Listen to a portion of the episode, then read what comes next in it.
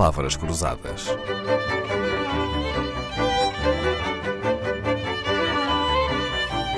Porque quase tudo é uma questão de semântica. Olá, Dennis Redmond. Se eu anunciar que vamos falar de sexo, de cancro, de gordura ou de escutas telefónicas, qual é que acha que é a reação dos ouvintes que nos escutam? É interesse imediato, porque as palavras gordura, câncer, sexo e secreto imediatamente atraem a atenção. E já isso está pesquisado desde 1900 e, dos anos 1990 e até nos anos 2000. Muitas pessoas, quando veem essa palavra, imediatamente tomam interesse para emagrecer, para falar de sexo, para fazer outras coisas. Em 2008, há já 15 anos, Denis era colunista num jornal de língua inglesa na Turquia, o Turkish Daily News, e escreveu uma crónica em que se interrogou sobre as palavras que atrairiam mais facilmente a atenção dos leitores. Para além de sexo, cancro, segredo e gordura, acrescentou na altura a palavra verde. Porquê? Naquela época não era ainda a época da Greta e todo mundo não estava bem com o global warming. O aquecimento global, o aquecimento global, etc. Mas sim. as pessoas estavam interessadas na, na economia verde, na, na, numa vida verde e, portanto, começou naquela época a despertar, a o, despertar interesse. o interesse. Se passarmos para o mundo da, do entretenimento, as palavras são as mesmas, as palavras que interessam mais as pessoas? Eu acho que sim, eh, depende também muito das imagens. As pessoas falam por imagens e estão obcecadas, talvez, pela, pela imagem que eles vieram na televisão ou num vídeo ou no TikTok. E, portanto, bebê é separação, casamento, divórcio e também pode ser cachorro ou gato. Tem toda uma audience que desperta imediatamente o interesse das pessoas, porque todo mundo quer não se concentrar no trabalho, mas no entretenimento. Então é uma receita para o sucesso, não é? É receita- gatinhos, cãezinhos, bebés, casamentos, divórcios e separações também vendem. Vendem bem porque as, as revistas que estão quase acabadas, aquelas que subsistem, são aquelas que subsistem com, com casamentos, divórcios e Nascimentos. nascimento. Fazem o ciclo da vida completo. Bom, hum, publicitários, jornalistas, consultores de marketing, de relações públicas, até políticos, todos lutam, não é? Por ter a atenção da audiência. Denis, na Associated Press, onde foi jornalista durante muitos anos, também havia espaço para essa criatividade ou um repórter da Associated Press hum, não se preocupava com isso? Bom, naquela época a ideia era chegar primeiro à notícia, mas chegar primeiro para a notícia verificada e atrair a atenção do leitor.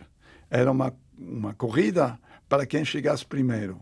Agora, é muito interessante como funcionam muitos eh, órgãos de informação.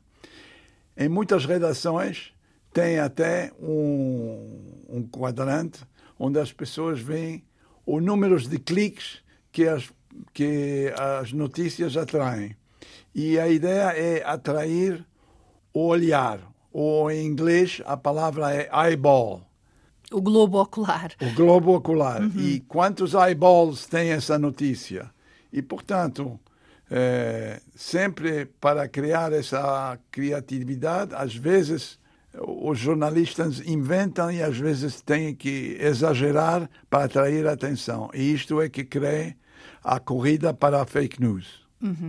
É uma tendência global. Estou muito admirada de não ver aqui, nestas palavras magnéticas, as palavras mágicas que atraem muitos leitores, muito admirada de não ver aqui a palavra dinheiro. Eu achava que dinheiro é que punha o mundo a mexer.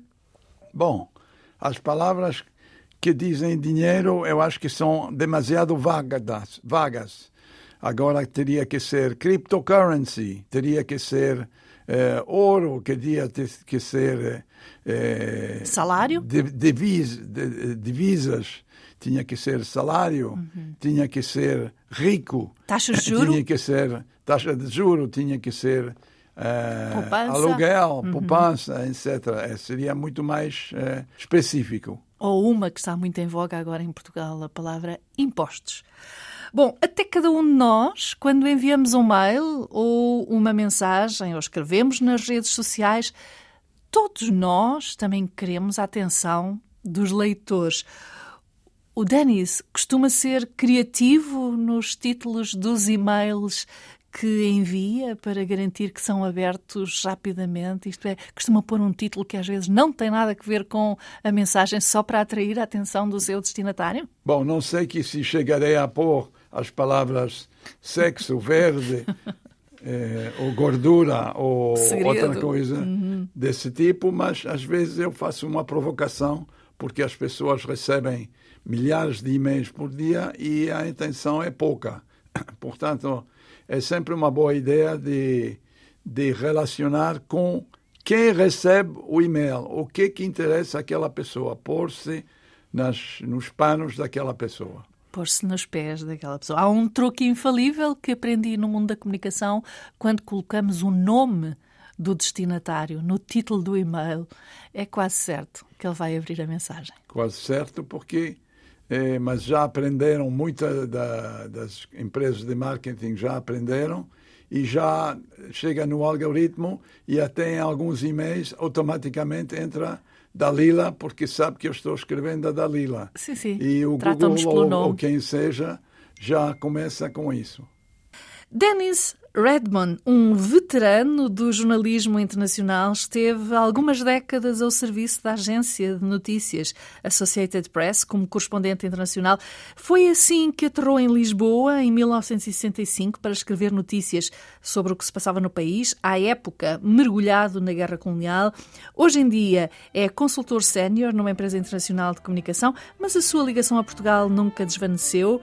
Por exemplo, com Pedro Rebelo de Sousa e José Vega Sarmento, ressuscitou as novas conferências do Casino, que na tradição do século XIX debatiam as grandes questões do país e do mundo. É com Dennis Redman que vamos continuar na próxima semana.